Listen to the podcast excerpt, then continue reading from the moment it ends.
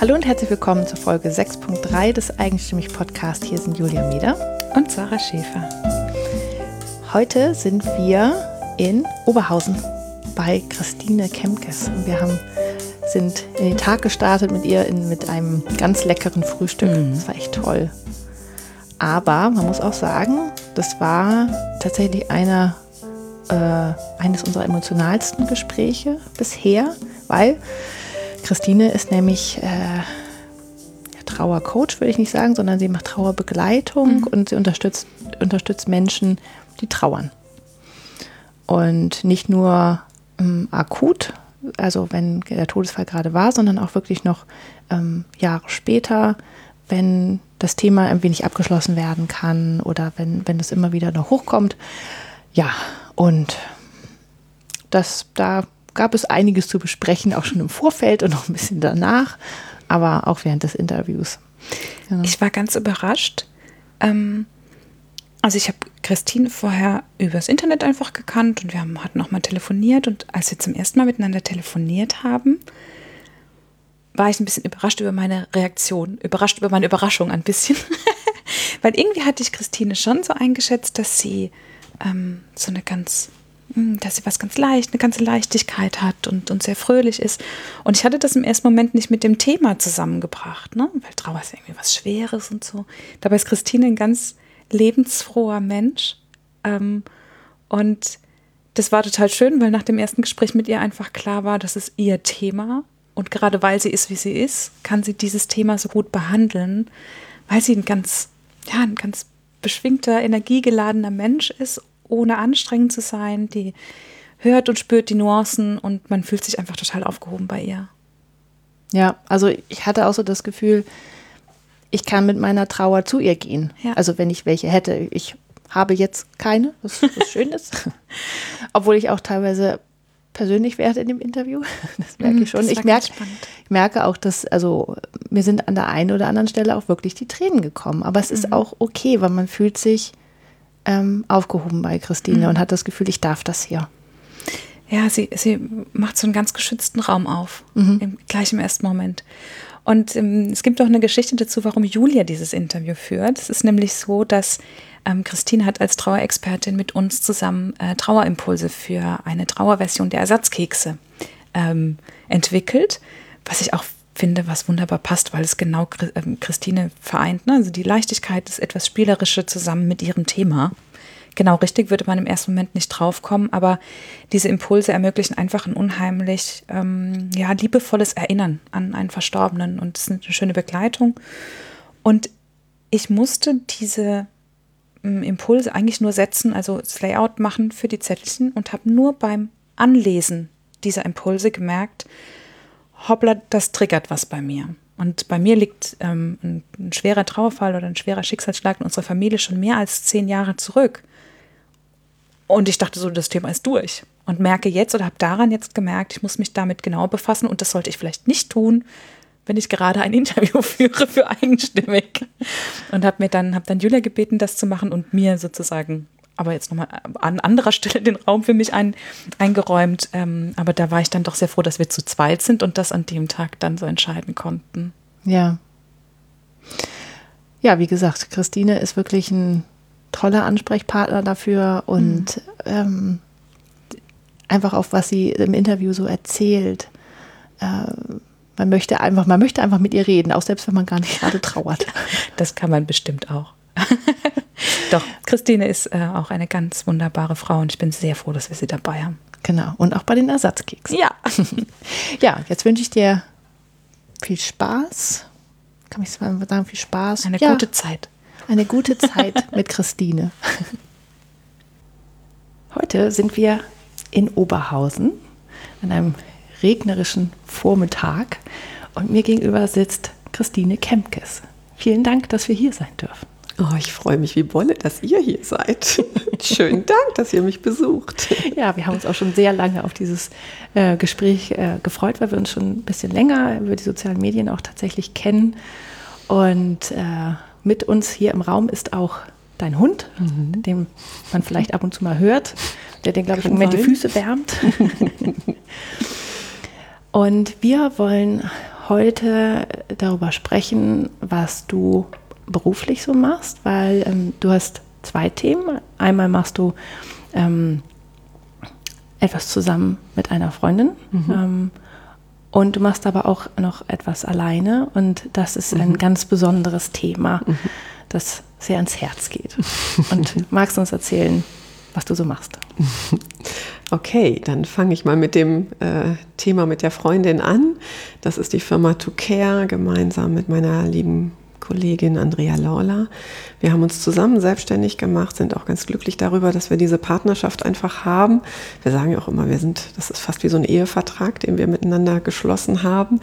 Ähm, wir kommen aus dem Personalgeschäft und ähm, entwickeln Führungskräfte und Personaler weiter im Kontext einer gesünderen Arbeitswelt. Also uns ist wichtig in der heutigen Zeit, dass Menschen gesund arbeiten können, dass sie dass sie sich entfalten können, dass sie als Mensch geachtet werden und dafür bilden wir Führungskräfte weiter und Personaler. Das ist ein echtes Herzensprojekt auch von uns beiden gewesen, deswegen sind wir diesen Schritt auch gemeinsam gegangen. Und jede von uns beiden hat aber auch noch ihr eigenes Standbein. Wir sind beide ausgebildete systemische Coaches und Gesundheitscoaches. Und so war das auch bei mir anfangs ein reines Coaching-Standbein, was ich da nebenbei noch hatte. Und daraus hat sich dann in den letzten, ja, so anderthalb Jahren ungefähr, dann das Standbein weiterentwickelt, verändert in Richtung Trauerbegleitung. Und so sage ich eben heute, es ist Lebens- und Trauerbegleitung, weil ich nicht nur Trauernde ähm, coachen möchte oder begleiten möchte, sondern ganz grundsätzlich merke ich, dass ich gut Menschen unterstützen kann, die in ja in Krisensituationen sind, ne? die in einer totalen Umbruchssituation in ihrem Leben sind. Und die ist sogar dann vergleichbar mit Trauerprozessen. Also wenn ich es eng fasse, die reine Trauer nach dem Verlust eines Menschen, ähm, das zieht ja bestimmte Reaktionen körperlicherseits, emotional nach sich. Und das ist vergleichbar, wenn jemand seine Ehe verliert ähm, oder die Partnerschaft oder auch einen Arbeitsplatz verliert. Auch das sind Verluste, ähm, und Krisensituationen im Leben, die ganz gut miteinander vergleichbar sind. Und ich merke, dass mir das auch leicht fällt, mit diesen Themen umzugehen. Mhm. Wie ist denn das in dein Leben gekommen? Oh, das ist, das ist eine gute Frage. Ich glaube, das ist in ganz kleinen Schritten schon sehr lange in mein Leben, hat sich so in mein Leben geschlichen. Also als ich fünf Jahre in Elternzeit war, habe ich eine ähm, Fortbildung gemacht als Wirtschaftsmediatorin da waren, waren diese, was, war es das Thema Konflikte, was mich gereizt hat. Und da bin ich das erste Mal richtig in Kontakt gekommen mit so schwierigen Situationen, die einen auch so richtig anpacken können. Und äh, ich habe das beruflich nie ausgeübt, ich habe nie als Mediatorin gearbeitet. Heute weiß ich, glaube ich, woran das liegt, weil mir ein Aspekt da drin fehlte. Mediation ist oft sehr sachlich. Ähm, und das, da fehlt die emotionale Seite. Und ich glaube heute, dass die Konflikte wenn wir die Emotionen mit reinnehmen, besser gelöst werden können. Ähm, ja, und dann ähm, starb vor zwei, gut zwei Jahren mein Vater. Und da habe ich gemerkt, dass ich einerseits für mich und auch aus meiner Familie heraus einen recht, ähm, ja, in Anführungsstrichen lockeren Umgang mit so einer Sterbesituation finden konnte. Wir waren sehr vorbereitet, wir haben in der Familie gut darüber reden können. Wir haben mit unserem Vater reden können, wie er beispielsweise seine Traueranzeige haben möchte. Wir konnten noch unglaublich gut gemeinsam lachen. Ähm, auch mein Vater noch. Also der hatte so zwei Sterbephasen und in der ersten, als es nicht in Anführungsstrichen geklappt hat, ähm, war er eines Morgens, schlug er die Augen auf und sagte, ich habe da oben mal angeklopft, die wollten mich noch nicht haben. Hier bin ich wieder. Und das ist ein Beispiel dafür, wie bei uns mit, mit dem Sterben umgegangen wurde in der Familie. Das war schon sehr schön zu erleben. Und als er dann tatsächlich gestorben war, habe ich aber gemerkt, dass es im Umfeld gar nicht so einfach ist, damit umzugehen und mit meiner Trauer umzugehen. Also dass Menschen sich in meinem Umfeld, selbst engere Bekannte, sich gar nicht getraut haben, mich zu fragen, wie es mir geht. Oder irgendwie so froh waren, als ein paar Wochen vergangen waren, dass man vielleicht gar nicht mehr darüber reden muss ähm, da merkte ich, es gibt ganz viel ähm, Berührungsängste. Es ist tatsächlich mehr Tabu in unserer Gesellschaft über Sterben und Trauer zu reden, als ich das so dachte, weil ich ja meinen Kosmos Familie kannte und da war das anders. Ne? Und dann habe ich nach und nach so in den nächsten Monaten gemerkt, ich, mir ist das wirklich, das, das wuchs so aus mir heraus. Ne? Mir ist es ein Herzensanliegen, diese Themen rund um Sterben, rund um Tod, rund um Trauer dahin zu holen, wo sie hingehören. Die gehören zum Leben dazu, wie eine Geburt gehört auch das Sterben dazu. Und ähm, ja, dann habe ich angefangen, mich damit zu befassen. Und irgendwann dachte ich, ach, das könnte ich eigentlich verbinden. Weil ich auch dann feststellte, in, also ich habe mich auseinandergesetzt, wie funktioniert Trauerbegleitung, habe viel gelesen und habe dann gedacht, eigentlich kann ich da, kann ich das mit meiner eigenen Note machen, mit meinem eigenen Weg, der durch das Coaching auch geprägt ist. Ne? Und ja, so habe ich meine eigene Form von, von Trauerbegleitung entwickelt. Hm. Das ist ja im Grunde genommen ein bisschen wie das, wie das macht mit dem gesund führen, ist es mhm. auch gesund trauern. Ne? Mhm. Man kann ja sicherlich auch falsch trauern, oder? Mhm. Ja, also ich sage immer gerne, es gibt kein richtig und kein falsch. Mhm. Jeder darf so trauern und soll auch so trauern, ähm, wie er möchte. Es ist ein ganz, ganz individueller Prozess, der wirklich bei jedem anders ist. Aber ich kann mir das Leben leichter und schwerer machen mhm. in der Trauer. Also das, das fängt eben tatsächlich schon in der Sterbephase an. Ähm, wenn Menschen in der, in der Sterbephase schon das Thema nicht wahrhaben wollen und nicht gut miteinander reden können, dann ist der Start in die Trauer quasi, wenn derjenige verstorben ist, schon erschwert, weil ich mir Fragen stellen muss, wie möchte derjenige denn beerdigt werden, wenn da vorher nie drüber gesprochen wurde ja, dann weiß ich gar nicht, möchte der eine Urnenbeisetzung oder eine, äh, eine ganz normale Erdbestattung oder ähm, hätte ich ihm vielleicht einen Wunsch, könnte ich ihm jetzt einen Wunsch erfüllen, wenn er mir gesagt hätte, er möchte gerne eine Seebestattung. Ja, ähm, oder zu wissen, wie, ähm, wie die Trauerfeier sein soll. Das ist so, das ist ein Geschenk, wenn das Menschen vorher miteinander bereden können und dann wissen, wie sie es tun und welchen, welche Wünsche sie noch erfüllen können. Ich habe das vor ganz, ganz vielen Jahren, habe ich mal so zwei krasse unterschiedliche Beispiele erlebt. Ich habe eine Trauerfeier erlebt, das war die ähm, Mutter einer Nachbarin, die sehr schwer krebskrank war. Und die ist sehr bewusst in diese Situation gegangen und hat mit ihrer Tochter alles besprochen, hat mit der Pfarrerin gesprochen, wie der Gottesdienst sein soll, hat die Lieder ausgesucht, die Texte ausgesucht, die Traueranzeige gestaltet. Und ich dachte damals so im Vorfeld, da war ich Mitte 20 oder so, ne, dachte, ach du lieber Himmel, das kann ich mir ja gar nicht vorstellen, das ist ja ja, das stelle ich mir ganz schwierig vor. Und dann war ich bei dieser Trauerfeier und dachte, was für ein Geschenk, weil die Pfarrerin sofort zu Beginn sagen konnte, alles, was wir jetzt tun, machen wir zu 100 Prozent im Sinne der Verstorbenen. Und es stellte sich bei mir und ich glaube eben auch bei ganz vielen anderen, die da waren, gleich so ein innerer Frieden ein. Das war wirklich toll.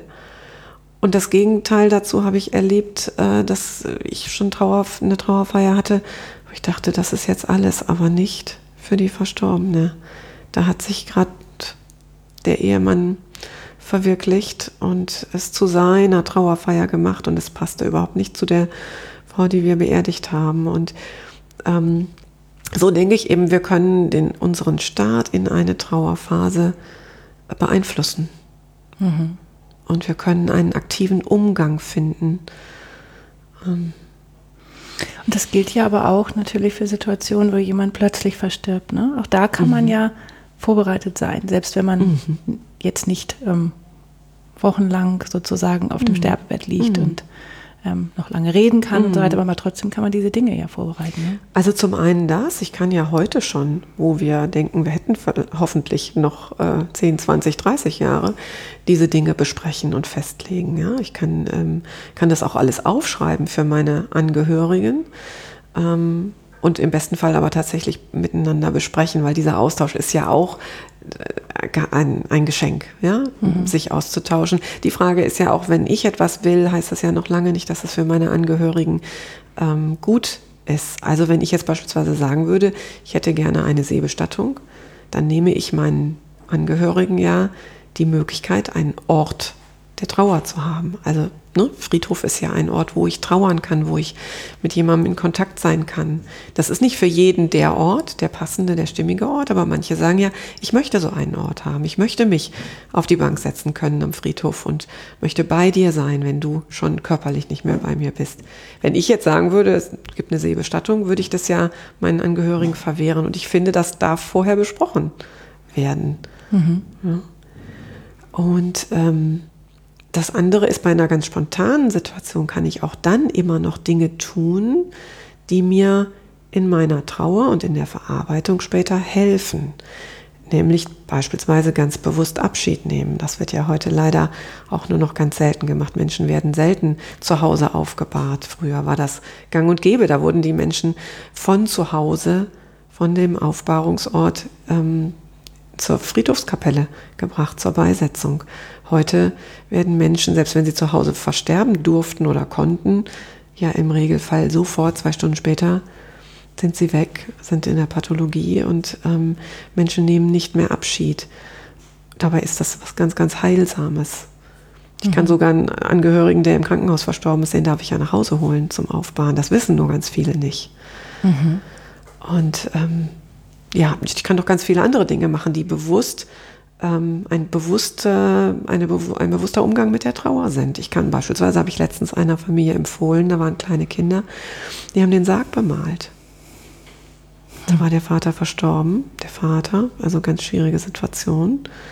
Die Kinder teilweise noch sehr klein. Und es geht ja darum, wirklich zu realisieren, da ist jemand verstorben. Mhm. Der ist nicht mehr so da wie wir ihn kennen. Und wir neigen dazu, habe ich übrigens vor zweieinhalb Jahren, als mein Vater verstarb, auch so gemacht. Wir neigen dazu, die Kinder zu schützen. Wir wollen sie schützen und sagen, wenn du nicht möchtest, musst du nicht mit. Ne? Mein mhm. Vater war noch einen Tag zu Hause. Es war Hochsommer, länger ging es leider nicht bei fast 40 mhm. Grad. Ähm, aber ich habe den Kindern freigestellt damals ähm, bei der Aussegnung die dann stattfand, dabei zu sein. Und sie haben beide gesagt, nein, möchten wir nicht. Mit meinem heutigen Wissen würde ich das anders machen, weil es eine Möglichkeit ist und die wir, können wir auch Kindern zumuten, ähm, Abschied zu nehmen. Mhm. Ich weiß noch selber, ich mein, mein Großvater ist verstorben, da war ich knapp sieben und ich bin nicht mit zur Beerdigung gegangen. Mhm. Und er war in seinem, im, im, war ein Dorfarzt und war sehr mhm. aktiv im Dorfleben und das war eine sehr große Beerdigung. Also es passten nicht alle in die mhm. Kapelle rein. Der Weg war mit mhm. Grenzen mhm. bis, zum, bis zum Grab ge, gepflastert mhm. quasi. Und es haben, meine Familie hat noch sehr lange davon, oder mhm. heute noch, die erzählen davon, von dieser Beerdigung. Und ich hatte das Gefühl, mein, mein, Großvater war von einem Tag am anderen weg. Ich wusste zwar, dass er krank war, aber ich, auf einmal war er weg und ich, ich durfte nicht Abschied nehmen. Und das war damals halt so, dass, dass Kinder nicht mitgenommen wurden, aber ich habe gemerkt, mir hat das gefehlt. Genau. Und als ich dann 18 war, ist meine Großmutter bei uns zu Hause verstorben, mhm. auch drei Wochen mhm. da bettlägerig. Mhm. Ist dann da verstorben und das war, ähm, da habe ich auch gelernt, dass es was Gutes ist, mhm. dass man diese Zeit zum Abschied nehmen hat mhm. und sich ja damit darauf einstellen kann, dass der Tod kommt. Das war dann, das war okay, als sie mhm. gestorben ist. Das war, und ich wusste, dass sie es wollte. Sie wollte dann auch nicht mehr. Und das war, ähm, ja, das, also diese Erfahrung mit Tod ist, ist ich finde es so wichtig, dass die Kinder das mhm. machen. Ja, mhm. weil es ist, ja, es gehört immer zum Leben dazu. Mhm. Man kann das nicht, wenn man es erst mit Mitte 20 oder Mitte 30 oder wie auch immer dann bewusst wahrnimmt und das in, in der Familie mhm. sozusagen passiert und dann sind es womöglich die eigenen Eltern oder mhm. vielleicht der Partner. Wie soll man dann damit umgehen, wenn man es nie gelernt hat? Mhm. Und gesellschaftlich ist es so, dass der Tod ausgeschlossen ist. Ne? Es gibt Gott sei Dank wieder so ein etwas leicht rückwärtigen Trend, dass die Hospize sind wunderbare Einrichtungen, wo Menschen sehr würdig gehen können, wo sehr ausführlich Angehörige Abschied nehmen können, wo eben nicht sofort das Zimmer wieder geräumt werden muss. Aber mir erzählte letztens eine Frau, die hat 1988, das ist keine 30 Jahre her, ihre Ausbildung als Krankenschwester abgeschlossen. Und damals war es noch so, dass im Krankenhaus die Menschen, die in der präfinalen Phase waren, ähm, in Kammern abgestellt wurden zum Sterben.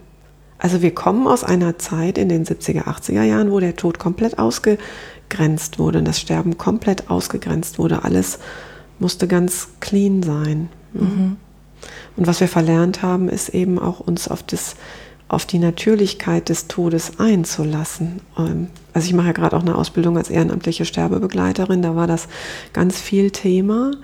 Ähm, dass, also wir wissen nicht mehr, wie Sterbeprozesse ablaufen, mhm. laufen und wir sind verunsichert. Menschen trauen sich es gar nicht zu, jemanden nach Hause zu holen. Also es ist ja auch möglich, wenn jemand im Krankenhaus ist und man weiß, es geht auf das Ende zu, dann gibt es heute so viele palliative Möglichkeiten, die Menschen nach Hause zu holen und zu Hause in ihrer Umgebung ähm, sterben zu lassen. Und wir Menschen wollen bis zum letzten Atemzug diese Geborgenheit haben, dieses Bedürfnis nach Sicherheit und Geborgenheit ist ja auch da gerade ganz, ganz deutlich da. Aber wir haben das verlernt, uns mhm. und diesem, diesem Prozess anzuvertrauen uns dem hinzugeben und zu vertrauen, dass das, was da passiert, gut ist. Das haben wir übrigens am Beginn unseres Lebens auch verlernt. Also Kinder zur Welt bringen, zu Hause, gibt es auch nicht mehr. Oder nur noch ganz selten. selten ganz, ja. ganz selten. Ne? Ja, das stimmt.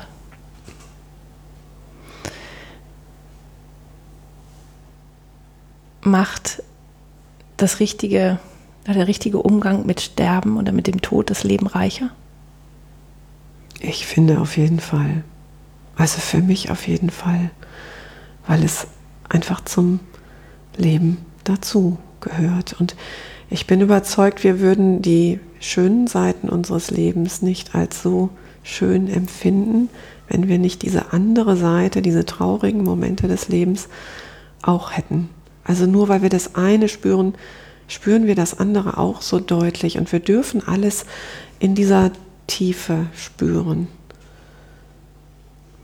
Stimmt, wenn man sich negative Emotionen verbietet oder die ausblendet, dann blendet man halt auch die mhm. positiven, die Höhepunkte aus. Mhm. Ja.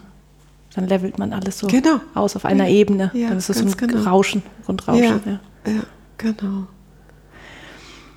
Wann kommen denn die Menschen zu dir? um von dir begleitet zu werden oder gecoacht zu werden? Mhm. Also die meisten kommen, wenn der Todesfall schon einige Zeit zurückliegt. Weil es in der Anfangszeit ähm, oft kostenfreie Angebote von Hospizen, von Gemeinden gibt, wo die Menschen gut aufgefangen werden. Da gibt es ja ein gutes Netzwerk in den allermeisten also hier zumindest in der städtischen, im städtischen Bereich im Ruhrgebiet ist das so. Ne? Ähm, und ich sag mal, mit einem, mit einer Trauer oder mit einem, einer Verlustsituation, die, die gut händelbar ist, wenn beispielsweise Eltern gehen, alte Eltern gehen, dann ist das etwas, wo wir Menschen alle die, die Gabe in uns haben, mit solchen Situationen klarzukommen. Ähm, vielleicht noch eine seelsorgerische Betreuung seitens der Gemeinde oder eben vom Hospiz und dann kommen die Menschen gut zurecht. Und manchen fällt aber später nochmal die Trauer auf die Füße, weil es entweder eine äh, komplexere Situation ist, wenn beispielsweise Kinder vor den Eltern gehen, dann ist das ähm, die umgekehrte Reihenfolge. Ne?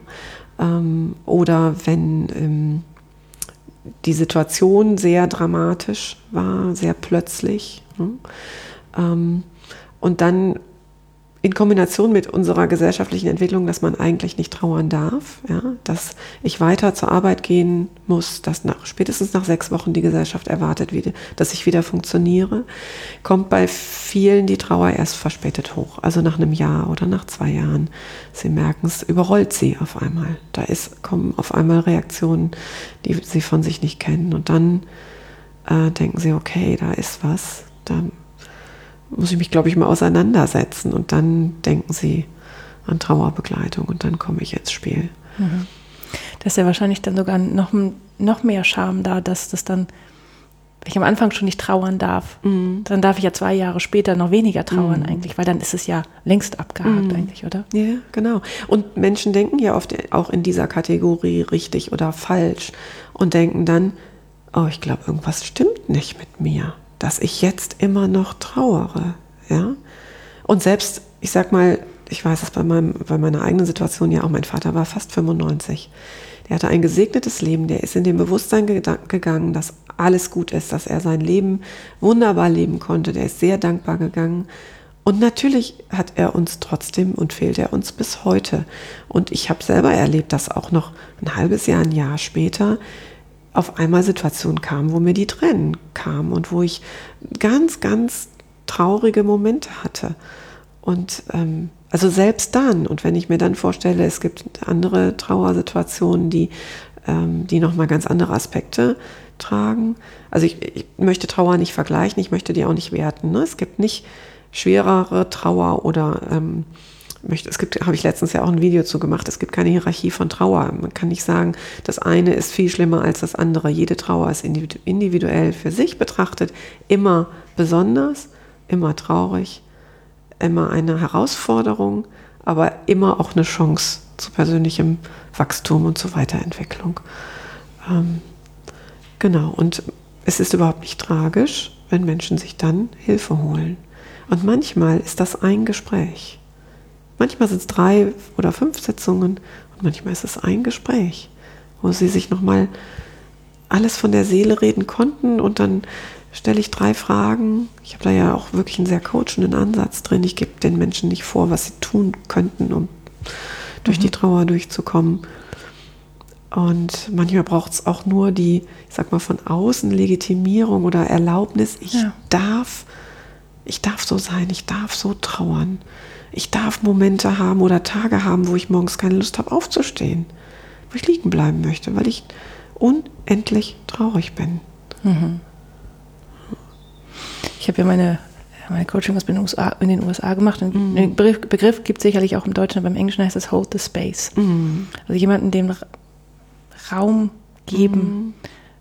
Also du gibst ihm quasi einen geschützten mhm. Raum wo sie trauern dürfen. Mm, genau. Und ja, und was sie dann damit machen, ob sie es mit raustragen aus mm. diesem Raum mm. und sagen, okay, ich, ich darf das jetzt auch draußen. Mm.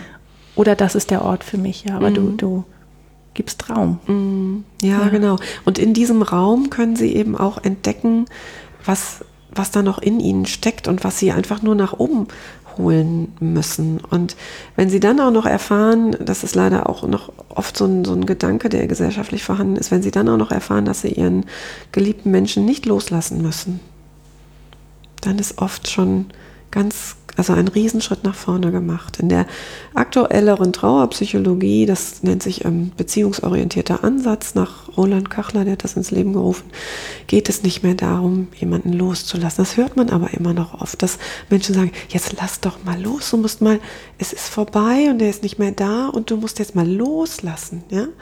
Nein, müssen wir nicht. Wir müssen, wir geben den Menschen einen anderen Platz in unserem Leben.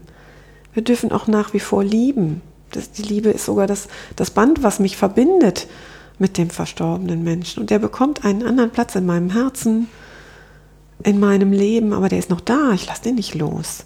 Mhm. Wofür soll ich den loslassen? Der ist ja Teil meines Lebens nach wie vor.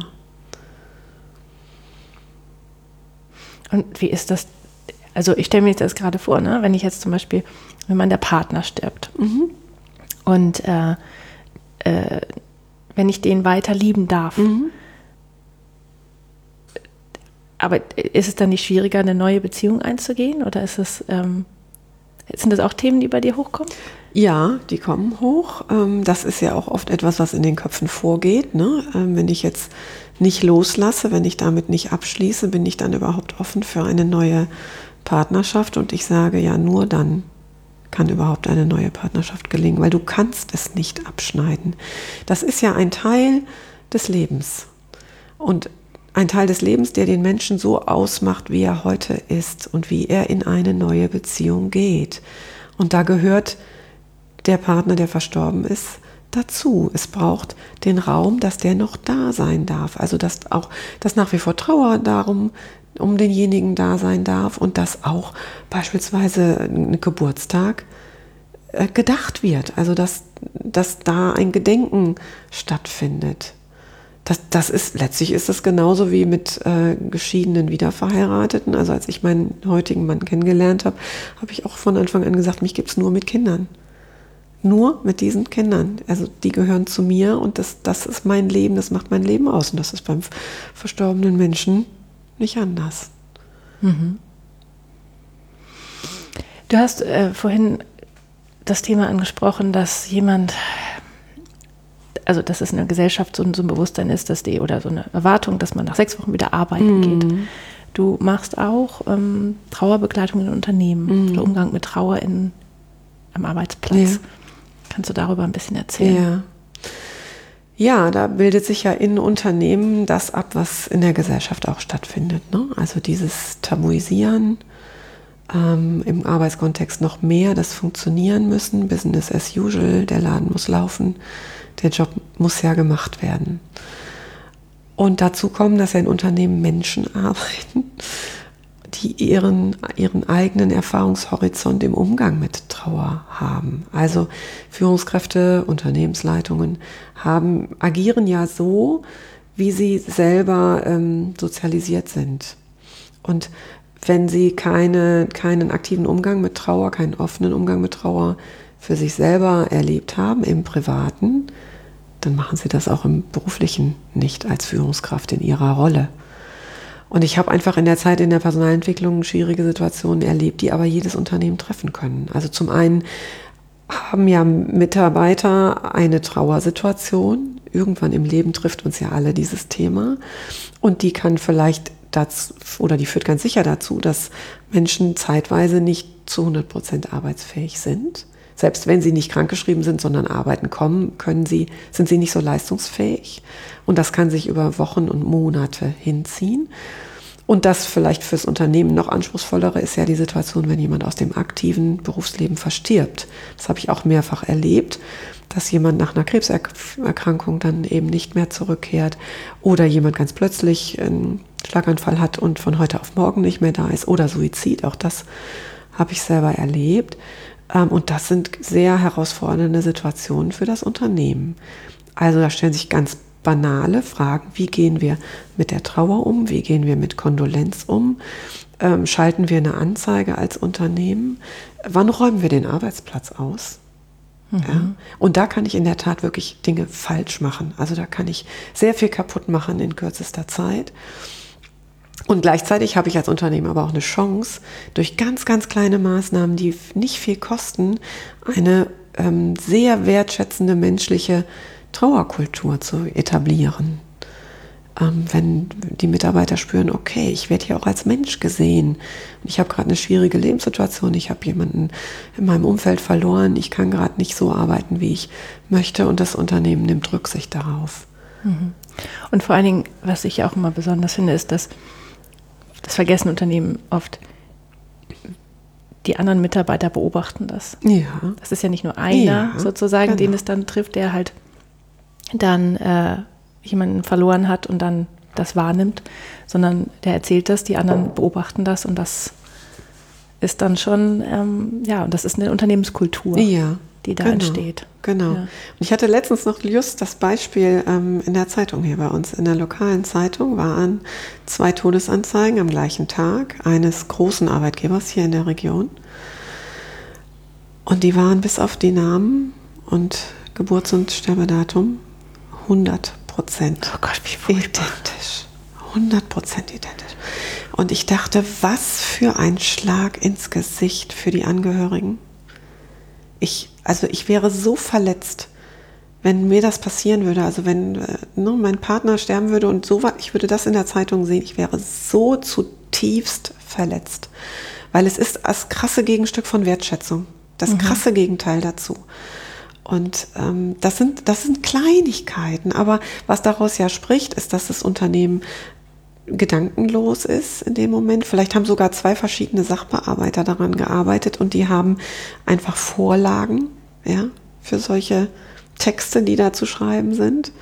Es ist total unbedacht und es wäre nicht viel Arbeit, es ganz individuell zu gestalten und damit auch wieder genau das Gegenteil an Effekt zu erzielen, dass Menschen, und wenn es in dem Fall die Angehörigen sind, erleben, wow, da, da wurde mein geliebter, verstorbener Mensch als Mensch in dem Unternehmen betrachtet und nicht als reine Arbeitskraft. Und wie du ganz richtig sagst, die, ähm, die Mitarbeiter, die anderen Mitarbeiter sehen das ja auch und denken auch, was ist das denn jetzt? Kann ja wohl nicht wahr sein. Und da muss man die noch nicht mal gekannt haben, die verstorben sind. Genau, genau. Ja. Genau. Was sind denn so Dinge, die, die du einem Unternehmen rätst, was sie tun können? Also jetzt konkret auf dieses Beispiel Anzeige bezogen ist mein Rat immer, sowas auf jeden Fall auch mit den Angehörigen überhaupt erstmal abzusprechen. Es gibt nämlich auch Angehörige, die das gar nicht wollen. Mhm. Also ich kann nicht einfach als Unternehmen eine Anzeige schalten. Über den Kopf der Angehörigen hinweg. Und wenn ich eine schalte, dann gehört es sich, dass erst die private Anzeige erscheint und danach die geschäftliche. Also man greift da als Unternehmen auch nicht vor. Ne? Ähm, ja, dann das persönliche Gespräch der, der unmittelbaren Vorgesetzten, ne? wenn jemand nach einem Trauerfall zurückkehrt an den Arbeitsplatz, dass da nicht nur mal eben kurz, wie geht's denn und schön, dass sie wieder da sind, sondern dass man sich Zeit nimmt, sich zurückzieht und auch immer wieder mal das Thema anspricht, auch nach Wochen, auch nach Monaten nochmal fragt, wie geht's Ihnen denn jetzt und wie ist denn Ihre Situation, dass ein wahrhaftiges Interesse an dem Menschen vorhanden ist. Und ich kann mir eben auch vorstellen, dass ein, wenn ein Mitarbeiter aus dem aktiven Dienst verstirbt, dass der Arbeitsplatz eine Zeit lang bestehen bleibt, dass man da ein Bild hinstellt, einen Strauß Blumen. Man kann auch ein Kondolenzbuch auslegen, man kann es auch online führen. Ähm, man kann den, einfach den anderen, den Kollegen, den Raum geben, ähm, die Trauer zum Ausdruck zu bringen. Und so ein Kondolenzbuch kann ich ja dann hinterher den Angehörigen zur Verfügung stellen. Ähm, und auch in diesem Fall, wo jemand aus dem Team verstirbt, ist es äh, ratsam, dass das Team, das muss sich ja auch neu finden, da ist, bleibt ein Platz leer. Ne? Der wird vielleicht irgendwann neu besetzt und dann muss sich das Team wieder zusammenfinden. Das äh, sollte auch sehr bewusst begleitet werden durch die Führungskräfte oder halt durch jemand extern. Mhm.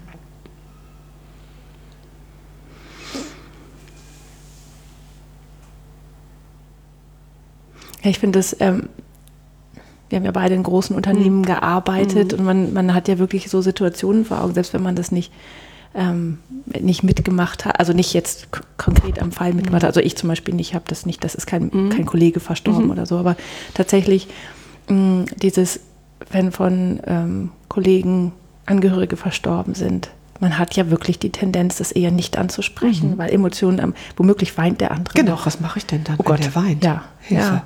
Ne? Genau. Ja. Ähm, und auch, auch dieses, was du sagst, dass man Monate später nochmal fragt, mhm. ja, oder, oder auch ne, nicht erst Monate später, mhm. sondern immer mhm. mal wieder mhm. in den nächsten Monaten, das ist ja auch tatsächlich so ein Punkt, weil äh, man traut sich das ja oft gar nicht. Mhm. Ne? Dabei ist, ist das Verschweigen schlimmer als das. Ganz genau. Als das Ansprechen. Ganz genau. Und wenn derjenige gar nicht sprechen möchte, dann wird er das sagen in dem Moment. Also es ist immer besser, ähm, das Gespräch anzufangen. Und man kann da nichts falsch machen. Das Einzige, was man falsch machen kann, ist wirklich nicht zu sprechen. Das gilt im Privaten genauso, ja. Man kann nichts falsch machen. Einfach fragen und wenn die Tränen fließen, dann fließen die Tränen. Ich weiß ja auch immer, es kann mir selber ja mal genauso gehen und dann bin ich auch froh, wenn Menschen bei mir sind und mit mir reden. Und ich mein, meine Geschichte dazu, Trauernde haben immer das Bedürfnis darüber, oder haben häufig das Bedürfnis darüber zu reden und auch immer wieder zu reden. Da müssen Dinge einfach raus. Dieses darüber sprechen, es zu veräußern, quasi von innen nach außen zu bringen, ist Teil der Verarbeitung. Und es braucht Menschen, die sich das auch immer wieder anhören. Und jeder von uns, der diese Hemmschwelle vielleicht hat, jemand anderen anzusprechen, kommt aber ja selber auch irgendwann in diese Situation, einen Trauerfall zu haben. Und dann bin ich ja auch froh, wenn ich, wenn ich reden darf und wenn jemand Interesse zeigt an mir. Trauen Frauen und Männer anders? Ja, ja. Ähm, Männer tendieren dazu, das zu versachlichen und haben noch mehr den Anspruch, ich, ich muss funktionieren. Ja, genau. Und ähm, in einer Rolle gerecht zu werden. Ne? Also gerade auch Männer in der Führung, das erlebe ich im Unternehmenskontext. Ne? Da steht dieses, ich habe ich hab eine, eine Rolle, die ich zu erfüllen habe und da ist Job ist Job und Privat ist Privat. Ne? Das hat hier nichts zu suchen. Ne? Was aber nicht heißt, dass sie nicht trauern. Also das erlebe ich manchmal in Partnerschaften schwierig, als schwierig, ähm, dass äh, da so Vorwurf im Raum steht, ja, mein Mann, der trauert ja gar nicht. Er trauert anders, er trauert für sich, der trauert stiller.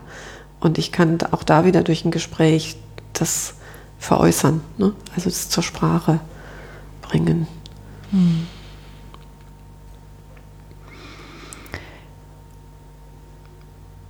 Du machst das ja noch nicht so lange, mhm.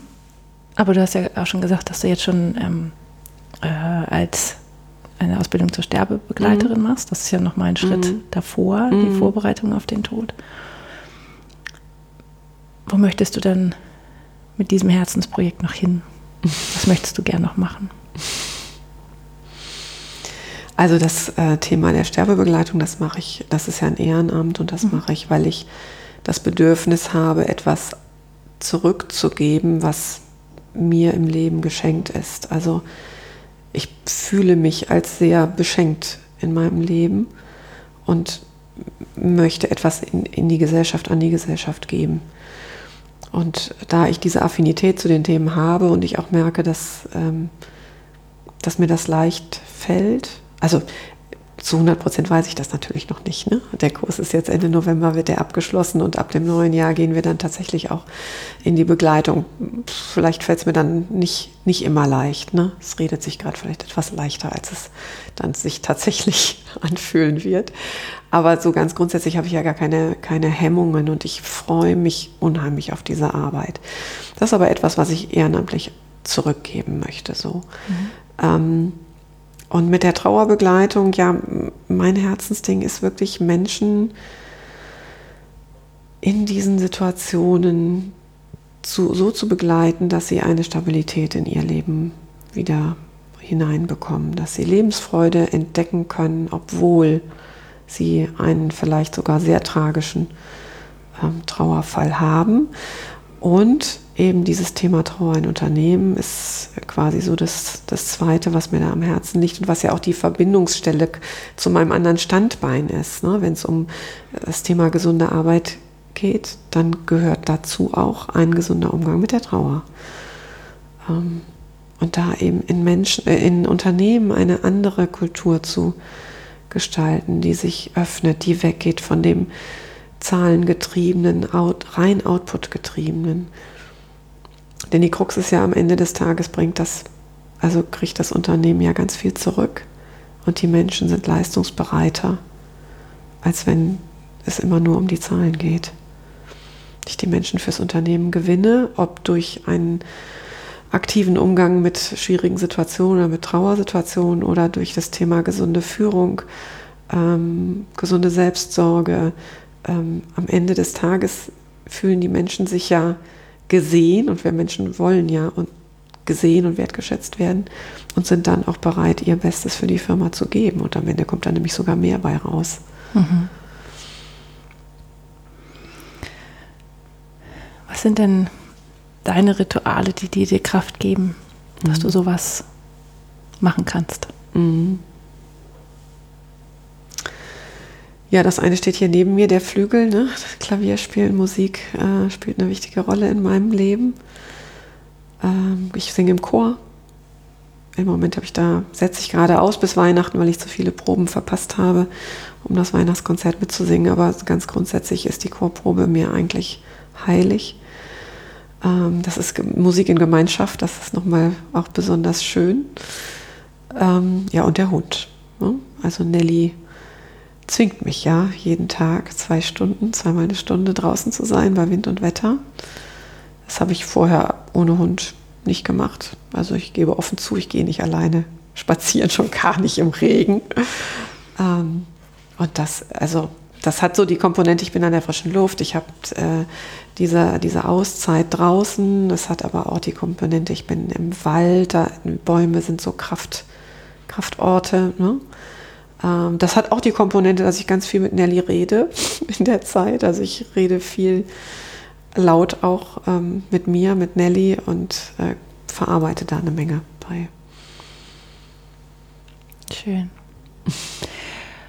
Und als letzte Frage, was möchtest du denn deinen Kindern mitgeben als, was ist das Wichtigste, was sie wissen müssen übers Leben?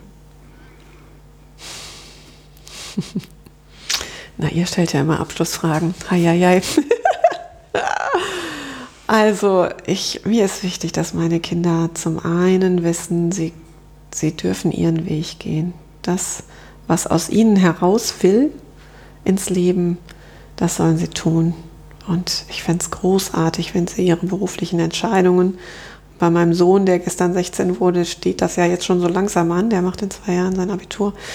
Ähm, ich fände es großartig, wenn die ihre beruflichen Weichen stellen aus dem heraus, was ihnen Spaß macht, wo sie ihre Talente sehen, wo sie wirklich ähm, mit ganzem Herzen reingehen können und nicht, weil vermeintlich etwas viel Geld oder wenig Geld bringt. Ich glaube, wir Menschen sind immer dann gut und erfolgreich auch. Das eine zieht das andere ja nach sich, ähm, wenn wir etwas tun, was aus uns herauskommt, was unser Herz berührt und bewegt. Und ähm, das Zweite, was gar nicht danach steht, sondern daneben, ist, ist, Leben ist bunt.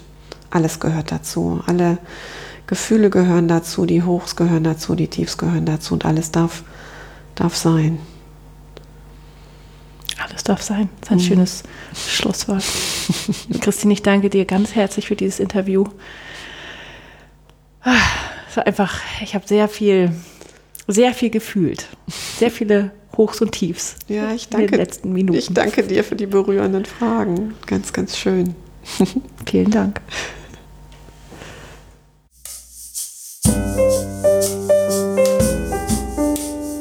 Das war der Eigenstimmig-Podcast mit Julia Meder und Sarah Schäfer. Zu jedem Beitrag gibt es einen Blogpost auf eigenstimmig.de und unter Eigenstimmig findest du uns auch bei Facebook, Instagram und Twitter. Wenn dir gefällt, was wir hier bei Eigenstimmig machen, dann findest du auf unserer Internetseite einen Button, der heißt Eigenstimmig unterstützen. Und da erfährst du alles weitere, wie du uns etwas Gutes tun kannst oder uns einfach auch nur Danke sagen kannst. Vielen Dank fürs Zuhören und bis zum nächsten Mal.